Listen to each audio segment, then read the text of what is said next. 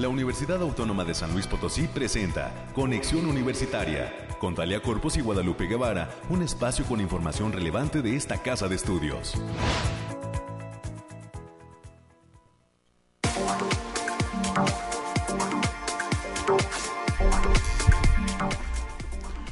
Hola, hola San Luis Potosí, bienvenidas y bienvenidos a este espacio de conexión universitaria, 9 de la mañana en punto. Gracias por el favor de su sintonía en este espacio. Hoy pues tenemos muchos invitados, como ya en la costumbre dentro de esta eh, conexión. 21 de octubre del 2022, viernes, y hasta las 10 de la mañana lo invitamos a quedarse. Estaremos platicando con nuestros amigos del Bariclim sobre lo que nos depara en materia climática el fin de semana. El frillecito ha llegado para quedarse y más adelante tendremos toda la información en materia climática de lo que nos depara el fin de semana con nuestros amigos y compañeros del Bariclim. Estaremos también con este tema de las noticias universitarias. Mi compañera América Reyes tiene todos los detalles de lo que acontece hoy y de lo que viene para la semana entrante para esta universidad. Estaremos también enlazándonos con la ingeniero Marta Lucía López Almaguer, secretaria general de la Unión de Asociaciones de Personal Académico.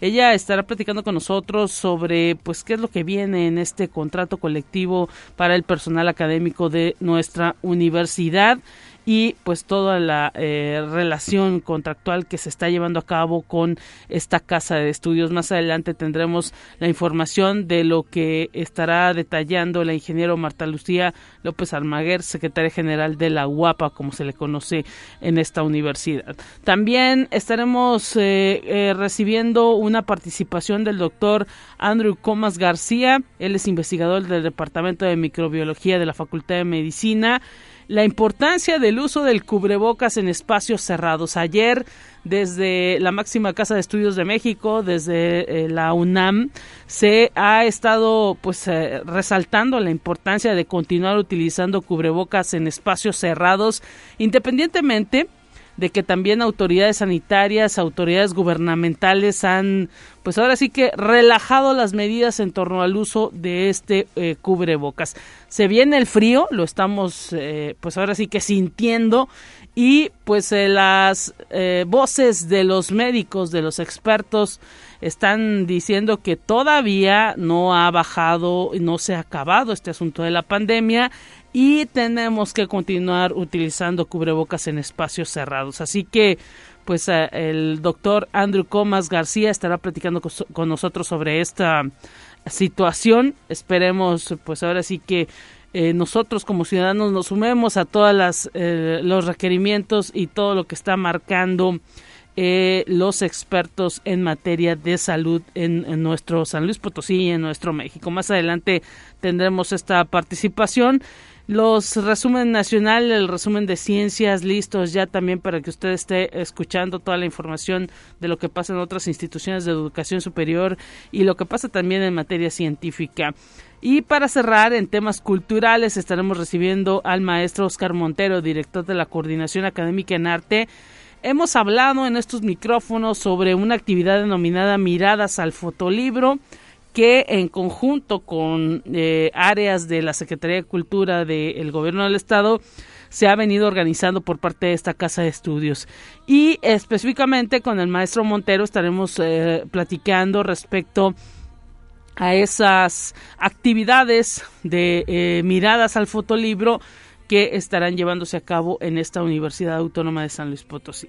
Es lo que vamos a tener a lo largo de este espacio. Recuerde los números de comunicación Hoy nuestro compañero Ángel Daniel listo en la operación de este programa, nuestro compañero Efraín Ochoa también listo en la producción, haciendo todos los enlaces y teniendo esta participación fuera de cabina. Y pues la línea telefónica 444 826 1347 444 826 1348 los números a la cabina de eh, conexión universitaria de Radio Universidad. transmitimos desde Arista 245 en el centro histórico, el primer cuadro de la capital de San Luis Potosí. Vamos a comenzar de esta manera y pues cerrando semana también. Aire, frío, lluvia o calor. Despeja tus dudas con el pronóstico del clima. Alejandrina Dalemese, bienvenida. ¿Cómo cerramos semana? Un gusto. Hola Lupita, qué gusto saludarte en este fin de semana. Te traigo el pronóstico más acertado de nuestro estado, que en esta ocasión consta del 21 al 23 de octubre. Lo desglosamos por zona y en el altiplano potosino estarán con temperaturas máximas de 27 grados centígrados y mínimas de 9. Cielos mayormente despejados con espacio social de importancia. Se prevén vientos de 10 kilómetros por hora y posibles ráfagas de 20 kilómetros por hora. Habrá potencial de bancos de niebla matutino y en la zona media estarán con temperaturas máximas de 30 grados centígrados y mínimas de 13. Cielos mayormente despejados con nubosidad ligera pero dispersa. Se esperan vientos de 5 kilómetros por hora y posibles ráfagas de 15 kilómetros por hora. Habrá potencial de bancos de niebla matutinos, especialmente en zonas de la sierra. Y en la Huasteca Potosina estarán con temperaturas máximas de 31 grados centígrados y mínimas de 16. Cielos mayormente despejados con ligera nubosidad dispersa, vientos ligeros de 5 kilómetros por hora y posibles ráfagas de 15 kilómetros por hora. Habrá potencial de bancos de niebla matutinos, sobre todo en zonas de la sierra. Y en la capital potosina se presentarán temperaturas máximas de 28 grados centígrados y mínimas de 9, cielos mayormente despejados con espacios de nubosidad dispersa vientos ligeros de 10 kilómetros por hora y posibles ráfagas que pueden llegar a superar los 20 kilómetros por hora. Habrá potencial de bancos de niebla matutinos. Nuestras recomendaciones para estos días, Lupita, es avisarles que se presenta el factor de radiación ultravioleta de nivel alto, por lo que se debe considerar no exponerse al sol más de 35 minutos consecutivos en horas de mayor insolación. También avisarles que habrá bancos de niebla matutinos, especialmente en zonas de la sierra, en la mayor parte del territorio potosino. Hasta aquí el pronóstico, Lupita. Muchísimas gracias, Alejandrina. Entonces, niebla por la mañana, así que pues también esto es indicativo del frío que se puede sentir y pues hay que estar pendientes de sobre todo de abrigar a nuestros adultos mayores y a nuestros chiquitines. Muchísimas gracias, Alejandrina. Que tengas bonito fin de semana. Hasta el lunes hasta el próximo lunes. Nuevamente estaremos escuchando el próximo lunes todo el reporte de nuestros amigos de Bariclin y un abrazo para ellos en esa zona de eh, la Sierra Leona, que es donde se ubica, por allá por el Centro Cultural Universitario Bicentenario, se ubica la CIACID y pues en los pisos de hasta arriba el Bariclim. Así que un gran abrazo para toda la comunidad universitaria de aquella zona. Y tenemos más en esta mañana. Está lista América Reyes ya con toda la información.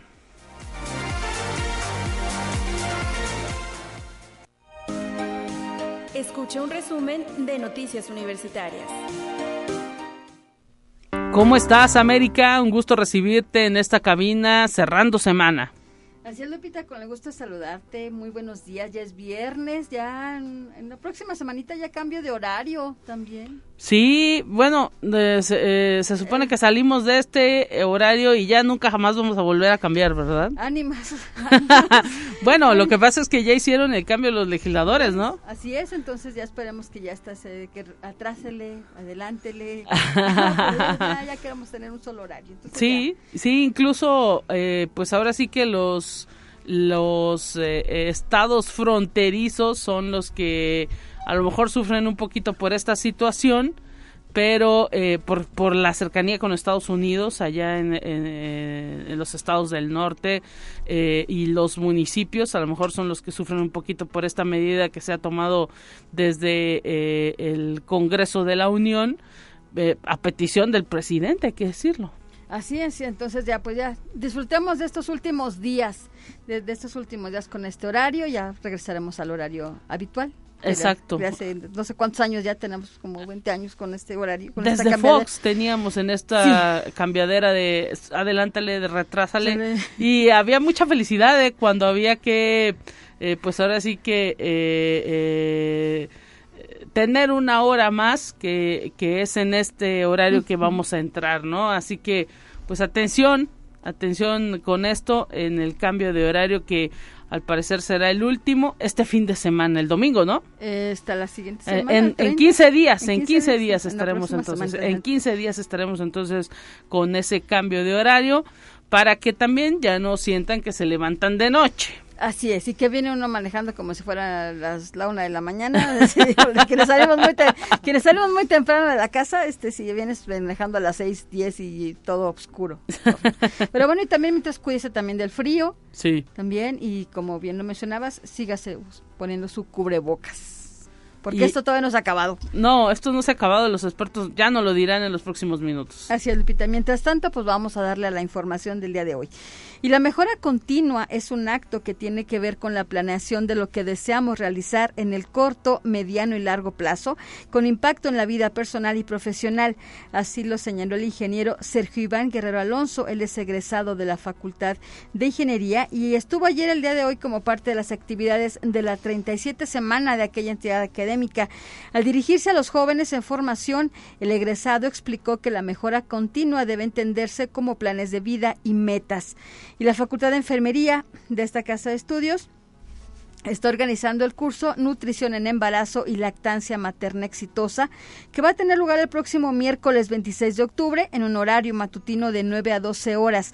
Las interesadas pueden registrarse a través de un link que ya se distribuye en la cuenta de Instagram, arroba unilactancia. Habrá sorpresas, así que si usted quiere entrar a este curso, que es muy importante, por si está embarazada y todo, para que sepa cómo nutrirse a usted y, al, y a su futuro bebé. Y la Secretaría de Investigación y Posgrado ha dado a conocer la lista de estudiantes que han sido admitidos para participar en el décimo encuentro de jóvenes investigadores en el estado de San Luis Potosí. Pueden consultar la lista a través de las redes sociales de la Secretaría de Investigación y Posgrado o a través de la cuenta de Facebook de la UASLP. Y también la Dirección de Internacionalización de esta Casa de Estudios da a conocer a todos los alumnos que ya está abierta la convocatoria para el programa de movilidad virtual para el semestre enero-junio 2023. Pueden consultar la página en Facebook Internacionalización UASLP México y para que vivan la experiencia de una movilidad virtual. Y para toda la comunidad universitaria, adultos mayores de 60 y más, grupos de riesgo con comorbilidades, así como personal de salud, el Centro de Salud informa que está colocando vacunas contra la influenza estacional en horario de lunes a viernes de 8 a 16 horas. Esto es en las instalaciones de la zona universitaria poniente. El acceso a la inoculación es gratuito y también recordarles que el día de hoy, Lupita, también aquí en el edificio central, para todos los compañeros universitarios se va a poner esta vacuna en horario de nueve y media de la mañana a la una de la tarde, tengo entendido. Entonces, para que estén atentos y vengan a... En unos 15 minutitos más estarán, eh, pues ahora sí que en el segundo patio, ¿Segundo patio? Es, la inoculación para personal de esta casa de estudios. Y no se vale eso de que eh, ya me la pusieron y no, no la necesito porque, bueno, esto es eh, en materia de prevención y pues no hay que tenerle miedo a las agujas. No, es leve, es leve y aparte es, es, protección, es protección a final de cuentas y póngase todas las del COVID que se tenga que poner y también la de la influenza, como no, porque no sabemos. Sí, e, es, es protección y pues también los expertos lo recomiendan. Sí, así que de nueve y media a una y media tengo entendido, segundo patio aquí en el, aquí en el edificio central de la universidad. Y la Facultad de Medicina, a través de la Consejería de Alumnos, está invitando a toda la comunidad al primer seminario en línea para la difusión de donación y trasplante de órganos y tejidos, una nueva oportunidad de vida. Esto va a ser los días 24 y 25 de octubre del presente año a través de la plataforma de Teams y con donde habrá videoconferencias que arrancan a partir de las 10 de la mañana. Retomemos juntos la importancia de la donación de órganos y tejidos en nuestra sociedad para mayores informes y registros en el Facebook Facultad de Medicina UASLP. Y el próximo jueves 27 de octubre es la fecha límite para que las interesadas y los interesados en participar en el concurso de altares, catrinas y catrinos de la Facultad de Derecho se inscriban en la convocatoria lanzada por el Departamento de Tutorías de la Facultad. Pueden consultar las bases de la convocatoria a través de las redes sociales del Departamento de Tutorías de la Facultad de Derecho. El concurso será el próximo 31 de octubre del presente año antes de las 6 de la tarde. Y ya y la Facultad de Ciencias Sociales y Humanidades está organizando el coloquio internacional del papel a lo digital, nuevas perspectivas humanísticas para la cultura impresa hispánica de los siglos XVI y XIX, los días 27 y 28 de octubre del presente año. Para mayores informes pueden mandar un correo a guadalupe.domínguez.uaslp.mx o a marco.durán.uaslp.mx.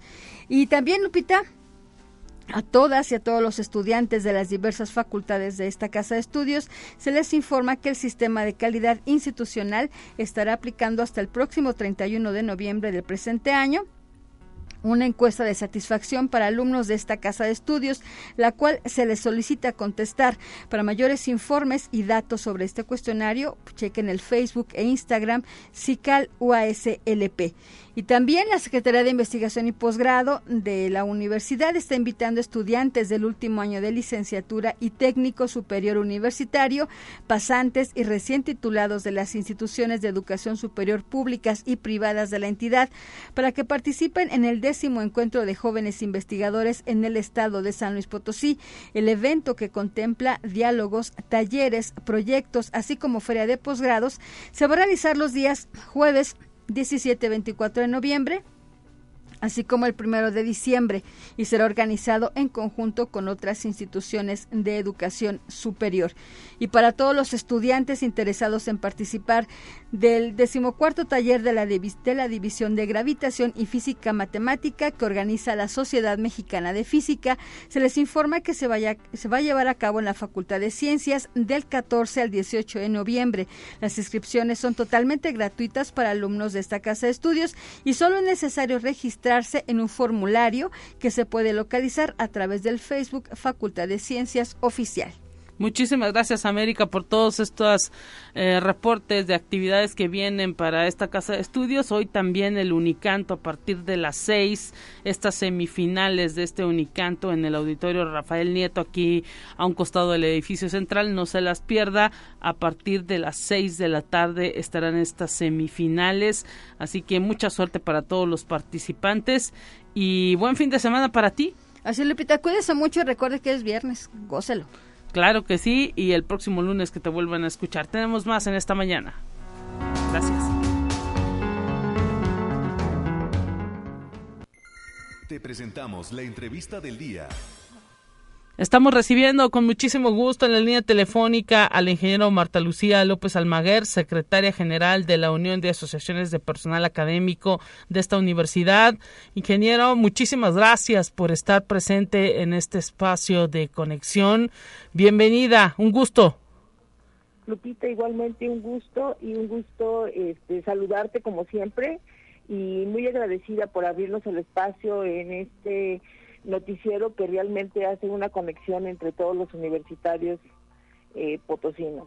Y bueno, nos eh, tiene, eh, eh, le tiene una noticia a la comunidad universitaria, específicamente al personal académico, respecto al contrato colectivo. ¿Cómo está, pues, esa situación? Platíquenos un poco de, de, de qué es lo que hay que darle a conocer a los docentes.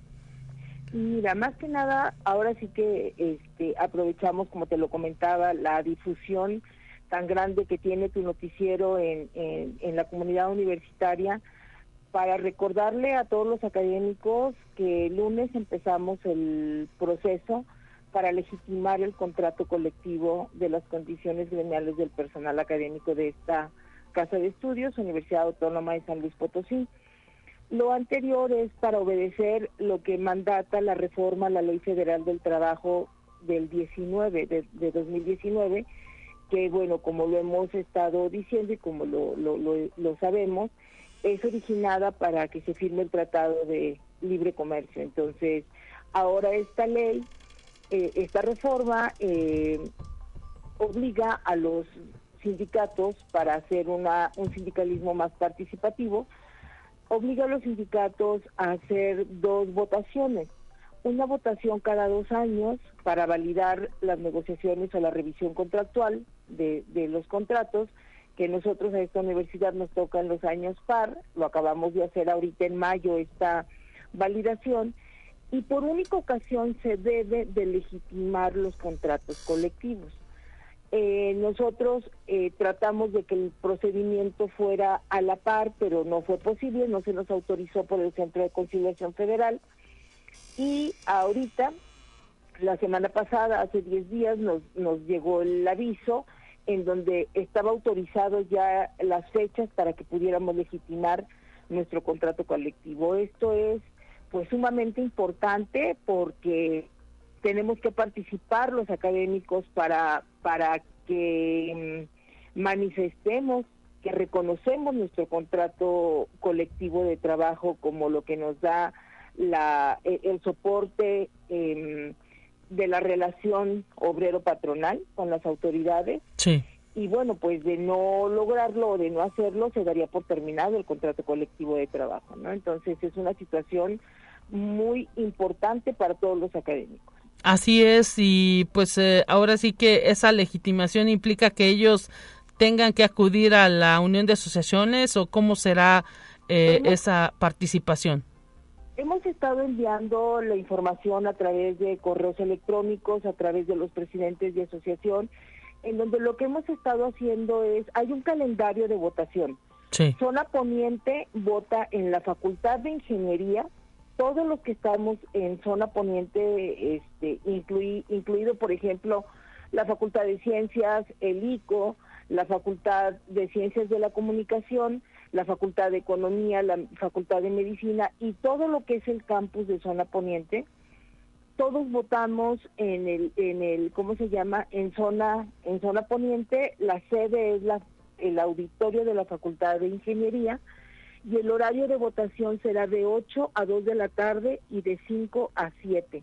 Algo que es sumamente importante, Lupita, es que nosotros no determinamos estas, este, ¿cómo se llama estas cuestiones? Nosotros propusimos esta apertura para darle mayor este, oportunidad a los a los académicos que, que acudan a votar, sobre todo porque sabemos que hay muchos que solamente acuden en turno vespertino. Sí.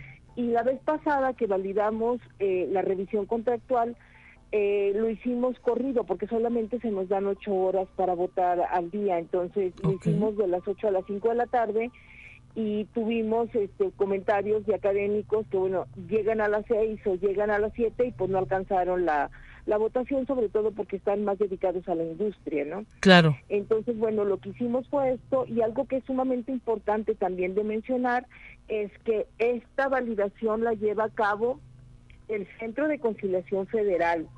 Eh, ellos, eh, digo, los que acudieron a la votación pasada se dan cuenta que el Centro de Conciliación Federal es quien lleva toda la votación con sus, con sus, ¿cómo se llama? Con su personal este, para estar validando que sea una eh, votación que cumpla con todos los eh, lo que mandata la democracia, que sea un voto libre, directo, secreto, este, y entonces bueno pues es es importante hacer estas aclaraciones.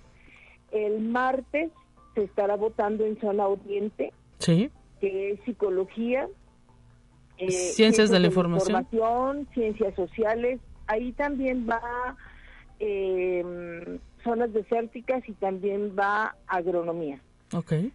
Todo está claro en los carteles que hemos estado mandando. Zona centro sería el miércoles, Río Verde jueves, Valles el viernes y el lunes próximo 31 Matehuala. Excelente. Excelente, pues ahora sí que eh, la Unión de Asociaciones también eh, difundiendo esa necesidad de validar este contrato colectivo a través pues de estos micrófonos. Y pues qué mejor que la, la advertencia, la, el llamado, más bien el llamado a los docentes. Está hecho, ingeniero eh, Marta Lucía López Almaguer, para que pues no haya justificación de que no me dijeron. Exactamente, porque porque créeme que es, o sea, reconocemos que la reforma se hace por cuestiones completamente industriales, que hay un sinfín de contratos que están muy mal hechos, no así el de nosotros, o sea, tenemos que recordar que el de nosotros es un contrato que se ha trabajado a la luz de todos los académicos durante 42 años, sí. que nuestro contrato yo les digo, ahora con la tecnología todos los contratos están a la vista en la, en, la web y créeme que si nos ponemos a comparar sin lugar a dudas nuestro contrato colectivo es uno de los tres mejores contratos colectivos de las universidades públicas. Sería una verdadera pena que por no acudir perdiéramos nuestro contrato colectivo y, arrancaríamos, este, si bien eh, la ley dice que las prestaciones eh, que estén superiores a la ley eh, se resguardan, pues bueno, no sabemos exactamente en qué condiciones tendríamos que empezar a negociar un nuevo contrato colectivo, ¿no? Y, y, sí recordar, mucha gente cuando hemos hecho pláticas, porque hicimos pláticas a través de plataformas, para invitar, para recordar, para aclarar dudas, para todo esto, y mucha gente me mencionaba esto que a mí se me hace sumamente importante decir, ¿no? Decían, es un contrato que se ha trabajado y que todos hemos estado viendo cómo el contrato ha ido evolucionando a lo largo de 42 años. Claro. Entonces, este, bueno, pues el llamado sí es un poco en, en, en, urgencia, en aclaración, en que todos estemos, eh, lo hemos hecho por todos los medios, Lupita, créeme que hemos difundido eh, estas votaciones que vienen, este, las autoridades, el señor rector, eh, validando la importancia que tiene este proceso, incluso ya salió una un documento, una carta en donde se pide a todos los directores dar todas las facilidades para que todo mundo acuda a votar porque sabemos que tenemos que trasladarnos, no se pueden hacer las votaciones en cada entidad, claro. porque como te digo, lo hacen los validadores del Centro de Conciliación Federal, entonces, este, incluso te digo que aprovecho para decir esto, no aprovecho para decir que está eh, dado por parte de la autoridad, el señor rector firmó la carta en donde se manda a todos los directores que se den absolutamente todas las facilidades para que la gente acuda a votar. Entonces, pues bueno, estamos ya listos y preparados para recibir esto a, todos en estas votaciones que espero en realidad los académicos hagamos conciencia y nos volquemos el, la semana entrante para validar y defender nuestro contrato colectivo de trabajo.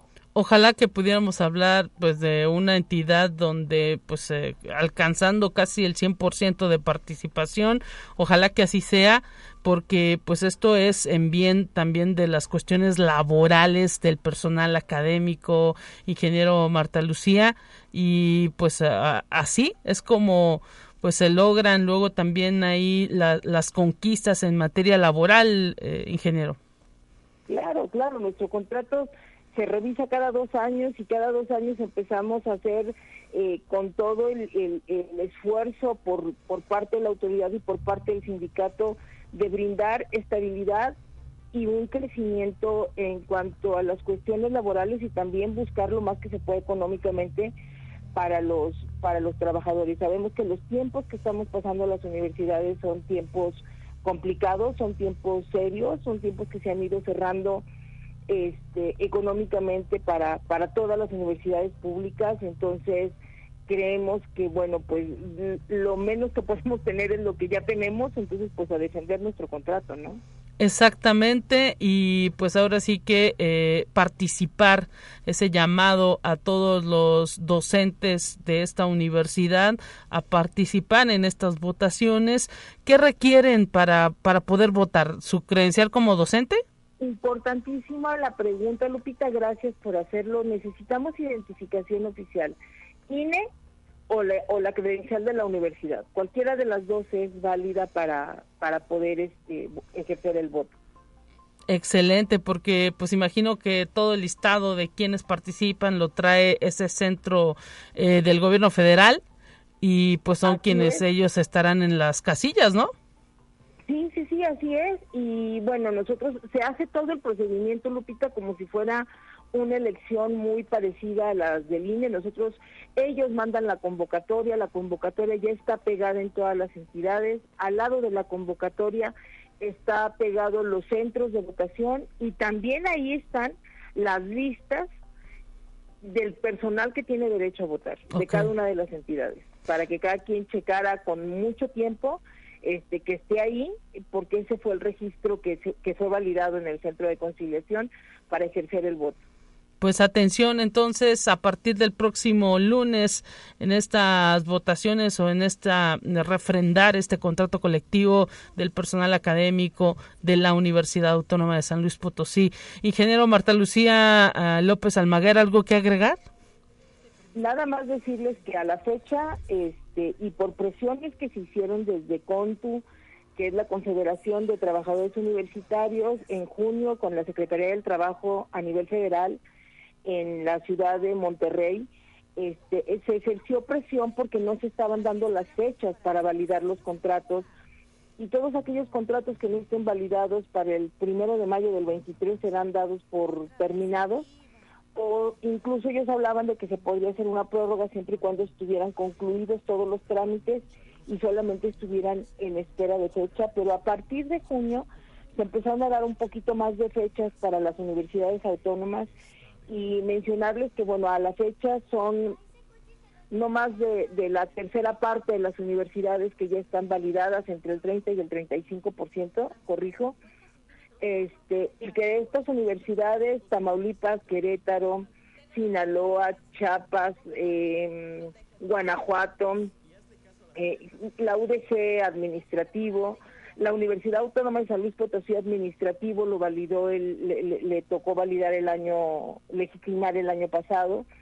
Este, y bueno, todas ellas han eh, pasado esta prueba con una aprobación entre el 85 y 90%, ¿no? Entonces creo que las universidades y los universitarios estamos conscientes de la importancia que es que es este procedimiento y sobre todo de que bueno también es un poco eh, defender la autonomía, ¿no? Defender nuestra autonomía en donde en donde nuestro contrato lo respetamos, nuestra relación con la autoridad es eh, un autogobierno y es autorregirnos al interior de las universidades entonces, bueno, este, solamente recalcar esto, solamente recalcar que quienes han elaborado el procedimiento, pues incluso hasta los que tienen eh, contratos muy por debajo de la de nosotros, han salido a defender su contrato colectivo y esperemos que, que confiamos que los académicos de esta universidad hagamos lo propio.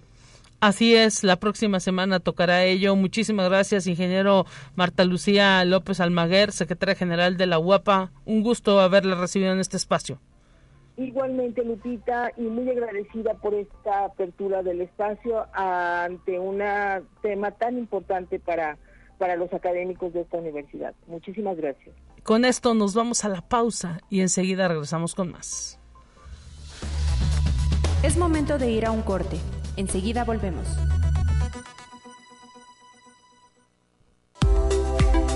Continuamos en conexión. Volvemos con más temas. Te presentamos la entrevista del día. Estamos enlazándonos hasta la Facultad de Medicina de nuestra Universidad Autónoma de San Luis Potosí con el doctor Andrew Comas García, investigador de la entidad, específicamente del Departamento de Microbiología. Doctor, un gusto recibirlo en estos micrófonos de la radio universitaria. ¿Cómo está? Muy bien, Lupita, pues muchas gracias por la invitación. Y pues nosotros estamos ahora sí que eh, en este tiempo en el que ha comenzado el frío, hablando de pues la importancia del uso de cubrebocas en espacios cerrados. Sabemos que la autoridad gubernamental ya ha dicho fuera mascarillas. Sin embargo, pues en esta casa de estudios y en otras muchas del país han detallado que los espacios cerrados requieren pues de que cada uno utilice un cubreboca. Así es, es muy importante y no solo es una postura que ha tomado la Universidad Autónoma de San Luis Potosí, otras universidades como la de Zacatecas, la UNAM o la UAM han hecho lo mismo. ¿Por qué? Porque aunque sí vamos, va mejorando la eh, epidemia de COVID, estamos en el punto más bajo entre la quinta y la sexta ola, solo ya empieza el frío. Dos, tenemos hoy una circulación muy importante y muy compleja de otros virus respiratorios, como es el virus inicial respiratorio, los virus de influenza o inclusive otros virus como el virus que causa la enfermedad de pie, mano, boca. Entonces, aparte del COVID, sí es importante que usemos el cubrebocas para prevenir la transmisión de, estos otros virus. Y particularmente a nivel estatal, eh, aquí en San Potosí hemos visto que esta semana eh, vamos a terminar por ahí entre un 10 a 15% más de casos que la semana anterior. Así es, y pues esto a lo mejor también se debe por el clima, ¿no? Y por esa relajación que pues muchos estamos sintiendo. Vemos al otro sin cubrebocas y queremos hacer lo propio. Efectivamente, y eso es un gran error. No podemos nosotros estar sin cubrebocas. Si vamos a estar en espacios cerrados, espacios con una gran cantidad de personas, pues cubrebocas hoy por hoy, en esta época, que aunque es otoño, ya parece invierno, es la mejor opción para cuidarnos. A lo mejor para la, cultura occidental nos parece algo eh, raro, pero por ejemplo, en, gran parte de Asia, particularmente en Asia Pacífico, desde que tuvieron las epidemias de influenza desde los 40 hasta los 70, ellos entendieron muy bien que hay que utilizar el cubrebocas en época de invierno, si yo estoy enfermo, si estuve en contacto con un enfermo, o si no me quiero enfermar y voy a estar en lugares con poca ventilación o con muchas personas. Es un asunto en el que pues ahora sí que también el sentido común por todo lo que se ha venido manejando estos dos años y más de pandemia, eh, pues eh, debería reinar el hecho de que sabemos que si estamos en lugares cerrados o con poca ventilación, pues eh, hay ahí la prevalencia de mayor cantidad de virus si es que alguien está infectado. Así es. Y la otra cosa que tenemos que entender es que muchas personas han visto al cubrebocas como el enemigo. No, el cubrebocas no es el enemigo, el enemigo es COVID, el enemigo es influenza, es los virus de la gripe, el virus respiratorio, es el enemigo. Y si tenemos en consideración que uno de los principales factores de riesgo para que me vaya a llamar por COVID o por influenza es la obesidad y la diabetes, no podemos olvidar que México es uno de los países del mundo con mayor obesidad y con mayor diabetes. Pero también tenemos que ver la parte de costos. Recientemente eh, el Instituto Mexicano de Seguro Social eh, decía cuánto le ha costado de incapacidad nada más por COVID en lo que va de la pandemia. Y el, eh, el IMSS ha derogado cerca de un poquito más de un millón de pesos al día por incapacidades por COVID. Bueno, se lo usan cubrebocas, es una manera de reducir esas incapacidades. Así es, no queremos estar enfermos y realmente queremos llegar al 2023 eh, con, con buena salud y pues para ello hay que utilizar todas esas herramientas que ustedes los expertos nos han puesto sobre la mesa. Otra de las herramientas y está pasando al menos en, eh, al interior en la comunidad universitaria es que pues hay que vacunarnos y ahorita en estos en estos tiempos en que se está dejando sentir el frío y pues eh, antes de que se dé ya de lleno toda la temporada decembrina pues se recomienda la eh, vacunación contra la influenza, doctor. Claro, este, es muy importante. Tenemos que entender que la influenza sí es causa de enfermedad, de consulta, de uso de medicamentos, de incapacidades, que hay un grupo muy particular de personas de alto riesgo que si nosotros no usamos la vacunación, los podemos contagiar y es una vacuna en ese sentido muy similar a la, a la del COVID, es una vacuna que no evita la infección, pero si me da la infección, me da muchísimo más leve y mi probabilidad de terminar hospitalizado o tener enfermedad grave es muy baja. Pues tenemos que vacunarnos para evitar uno enfermarnos nosotros, dos enfermar a gente que se pudiera complicar y tres también reducir el ausentismo escolar y laboral, porque si de por sí tenemos un, un, gran retraso a nivel mundial y particularmente a, a, nivel de México en cuanto a la educación derivado a la pandemia, bueno, si yo no me vacuno y yo no uso el cubrebocas, ¿qué va a pasar? Pues voy a retrasar este, e, esta recuperación de la educación y de las actividades, digamos, eh, económicas de nuestro país. Y sobre todo, pues se dice que este, esta vacunación de la influenza debe ser en estas fechas, antes de que se venga la temporada decembrina, antes de que tengamos esas reuniones masivas con familiares. Efectivamente, hay que aclarar que hemos tenido los últimos años unas temporadas muy atípicas de influenza. Durante el invierno de 2020-2021 desapareció influenza y gran parte de los virus respiratorios, pero ya en 2002 volvió y de hecho desde pues, el invierno del 2022 hasta la fecha no hemos dejado de tener influenza. Hoy tenemos un número importante que va creciendo semana con semana, entonces sí esperamos tener una temporada complicada de influenza. Entonces, bueno, ahorita sí está creciendo, no hay tanta, entonces es un momento ideal para vacunarnos. Los que tengan acceso a la vacuna pública, bueno, que, que la adquieran y los que por, por eh, digamos, la normatividad de nuestro país, que no están este, dentro del grupo de vacuna gratuita, que eh, la consigan. Ahora, afortunadamente, en esta casa de estudios se ha hecho el esfuerzo de que personal administrativo, docente y alumnos tengan acceso a esta vacuna y no podemos dejar o no podemos desaprovechar esta oportunidad.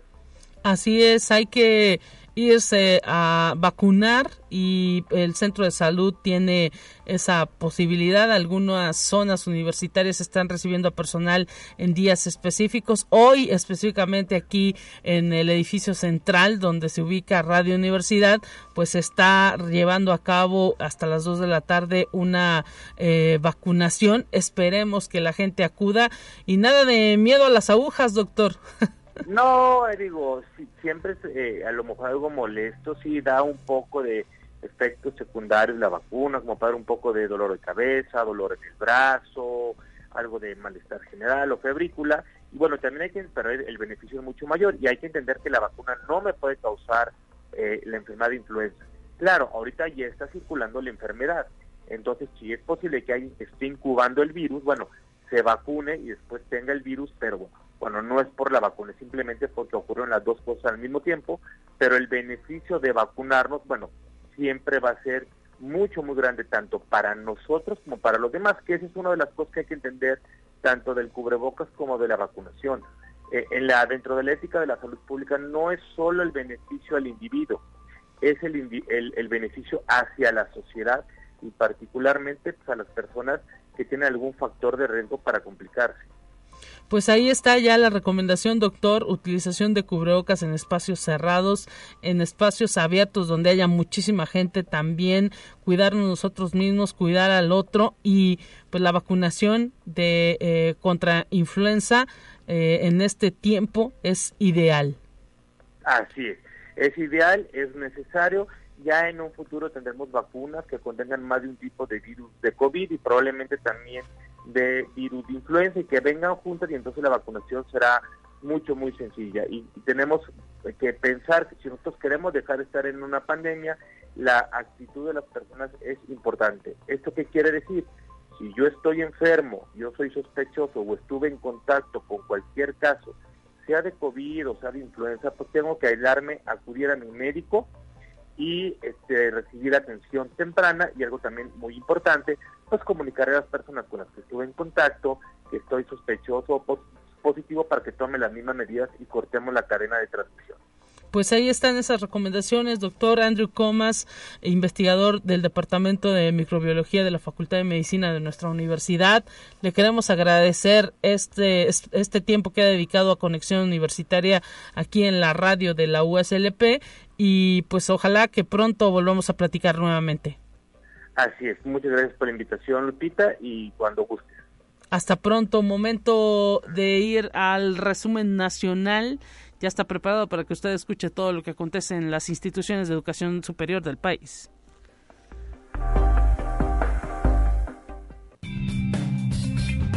Entérate qué sucede en otras instituciones de educación superior de México.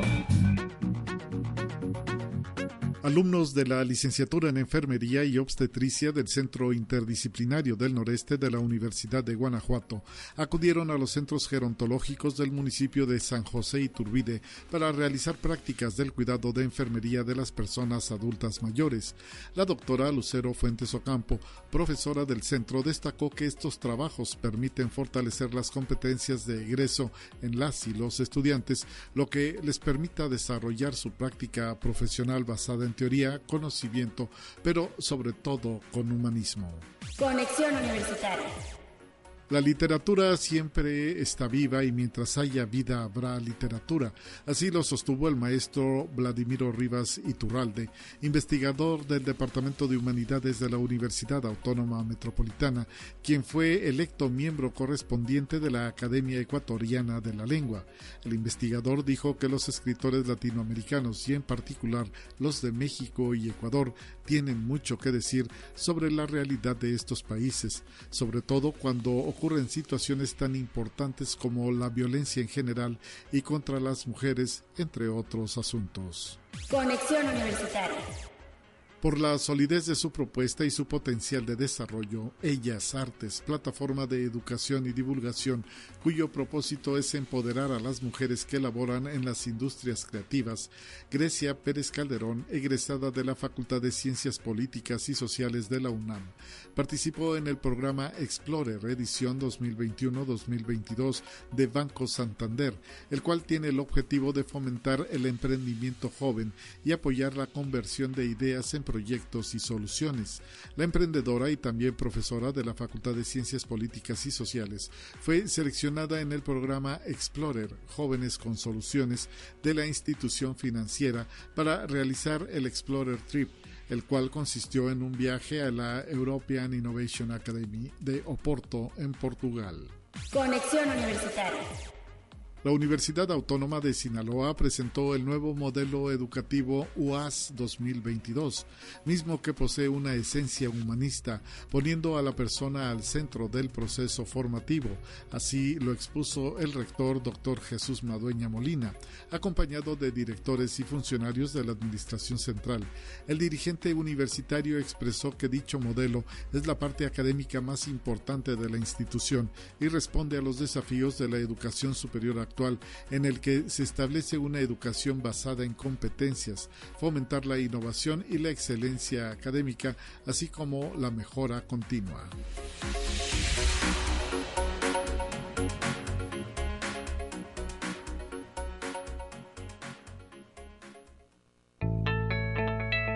La UNI también es arte y cultura. Estamos listos para cerrar este espacio de conexión con los temas culturales. Agradecemos al maestro Oscar Montero, director de la Coordinación Académica en Arte, que esté presente con nosotros en esta mañana de viernes. ¿Cómo está, maestro? Un gusto tenerlo. Muy bien. Gracias igual, gracias por recibirme y gracias a sus escuchas. Pues nosotros estamos, estamos contentos porque la USLP está participando con este proyecto Miradas al Fotolibro y habrá pues actividades. Sí, pero ha habido actividades durante, durante todo el año, pero eh, la invitación que les hago es de que eh, Miradas este, este año tuvo una peculiar eh, tendencia hacia la cuestión poética hacia eh, el, elemento poético en la fotografía y en, eh, en, el escrito como tal. Y eh, ha tenido una serie de eventos. Nos, a nosotros nos invitaron porque ellos son una plataforma educativa sobre el arte del fotolibro y tuvieron este, este año una serie de masterclass, de, de conferencias, de enlaces virtuales, hubo gente que participó de Colombia, Argentina, Bolivia, Uruguay, eh, Perú, Venezuela, aquí en México hubo gente de Veracruz, de Mérida, de Baja California Sur, de Puebla, de Nuevo León y de muchos lados más. A nosotros nos invitaron como patrocinadores y nos permitieron a, eh, eh, estar en el, en el cartel como patrocinadores del evento y esto nos ayudó a que nos vieran en todos estos lados eh, se supone que hay un aproximado de 67 mil personas que siguen esta plataforma, que vieron nuestro logo y supieron que fuimos parte esencial de, eh, de este proyecto. No es un proyecto de nosotros, nosotros somos una parte pequeña. La Secretaría de Cultura aquí de San Luis fue uno de los patrocinadores más fuertes. Muchos eventos se llevaron a cabo en el Centro Nacional de las Artes y también el proyecto Chapultepec de la Ciudad de México que, eh, tiene como toda esta, este, eh, eh, esta recuperación de lo que fueron los pinos, la casa del presidente, ahora como un centro de arte y, cultura de promoción. Y hubo también programas de distintos centros educativos, el FONCA participó y también nosotros. Excelente.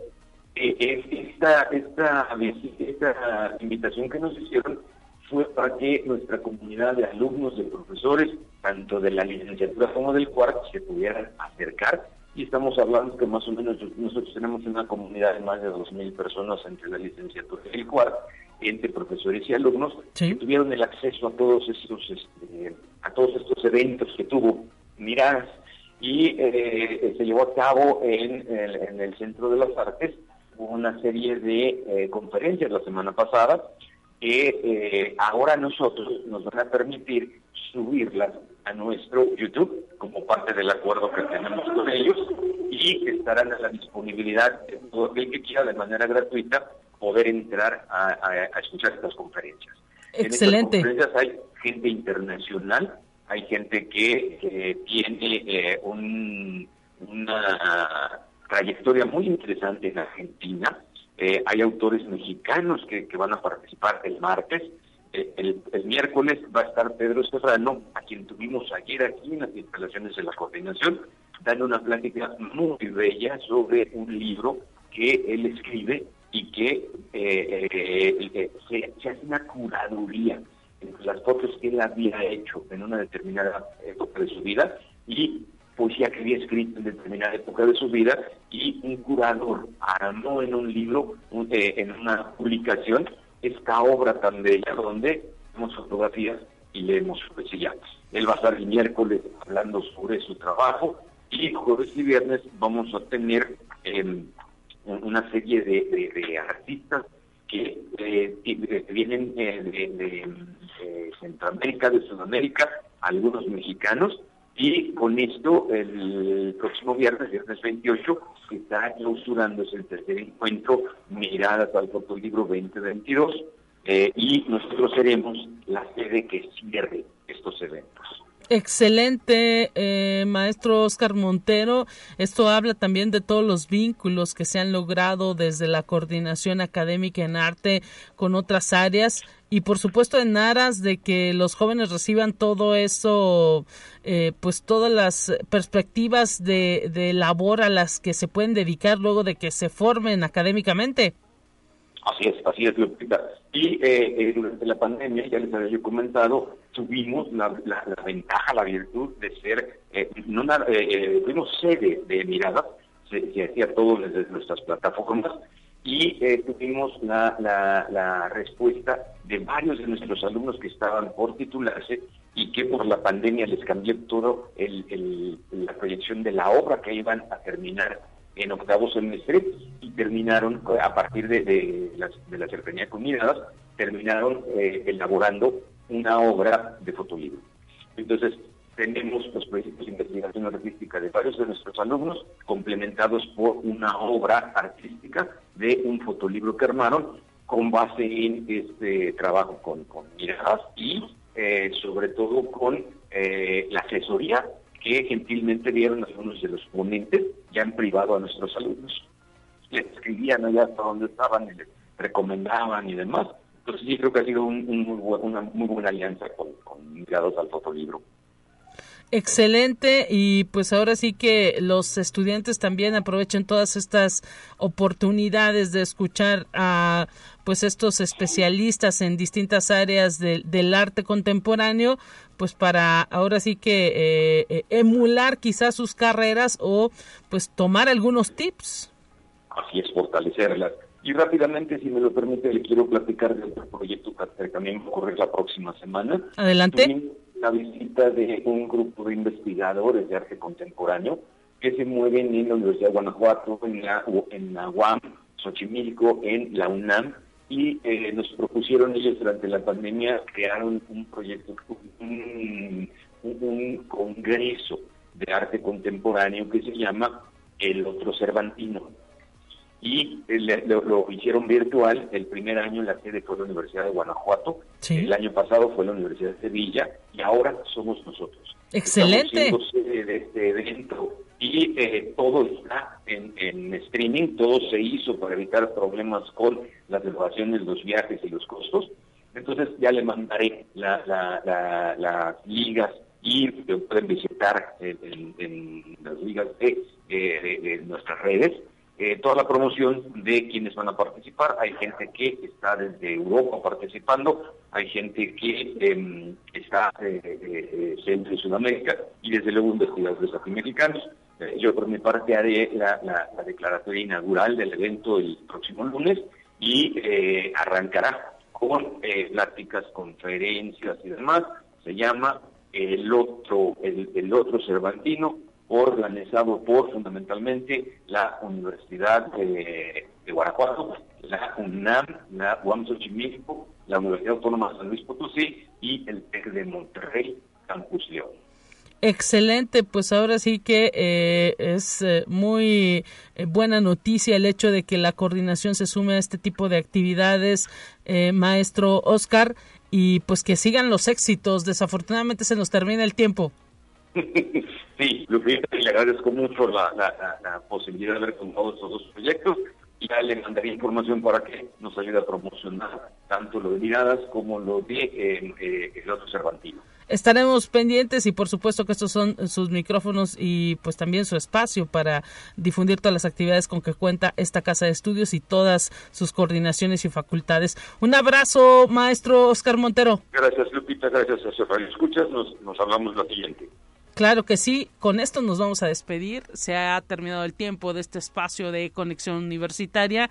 Mucha actividad en la USLP. Por lo pronto disfruta el fin de semana y la próxima semana, el próximo lunes, mi compañera Telecorpus en estos micrófonos. Pásela bien y hasta pronto.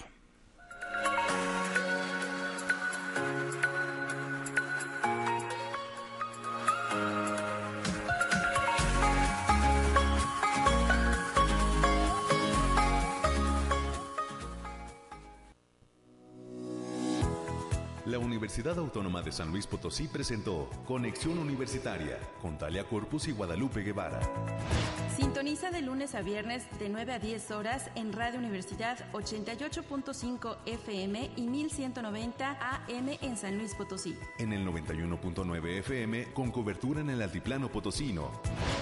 O en el resto del mundo por el portal www.uaslp.mx y la app UASLP de descarga gratuita.